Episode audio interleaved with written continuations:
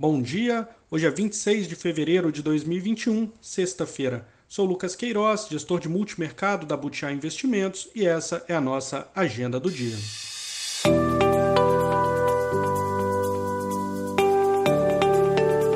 Começando pelo exterior, a semana termina com informações importantes. A Schnabel, do Banco Central Europeu, falou hoje mais cedo e em um tom de suporte ao mercado de títulos, caso o aumento das taxas continue a surpreender para cima, em linha com o que o economista-chefe do BCE havia dito ontem.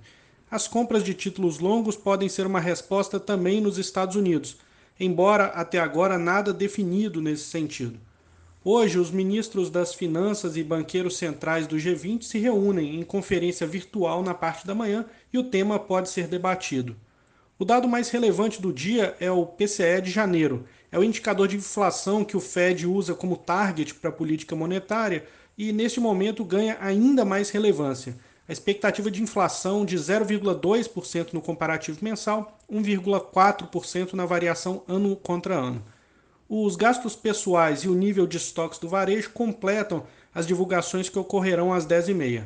Às 11h45, a produção industrial na região de Chicago em fevereiro e ao meio-dia a confiança do consumidor também de fevereiro, onde se espera queda e apresente valor de 69,8, o mais baixo desse setembro, são os dados aí que fecham o dia.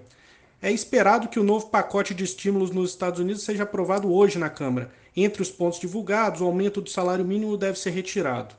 Em relação à vacinação, deve ser recomendada para aprovação hoje a vacina da Johnson Johnson em painel da FDA nos Estados Unidos. Na União Europeia, é esperado que o processo ocorra no dia 11 de março.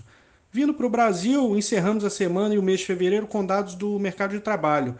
Às 9 sai a PNAD, que deve mostrar desemprego flutuando ainda em torno de 14%.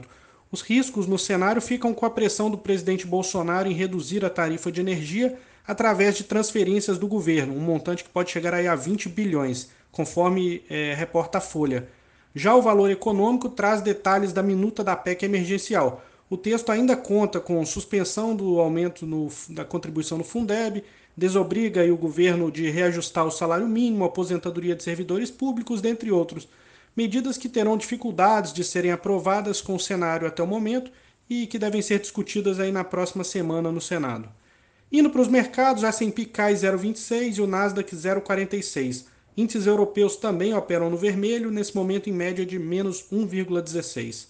Nas moedas, o índice dólar está subindo 0,68. O peso mexicano está nesse momento com menos 0,88. Essas são as principais notícias de hoje. Obrigado, um bom dia a todos e até a semana que vem.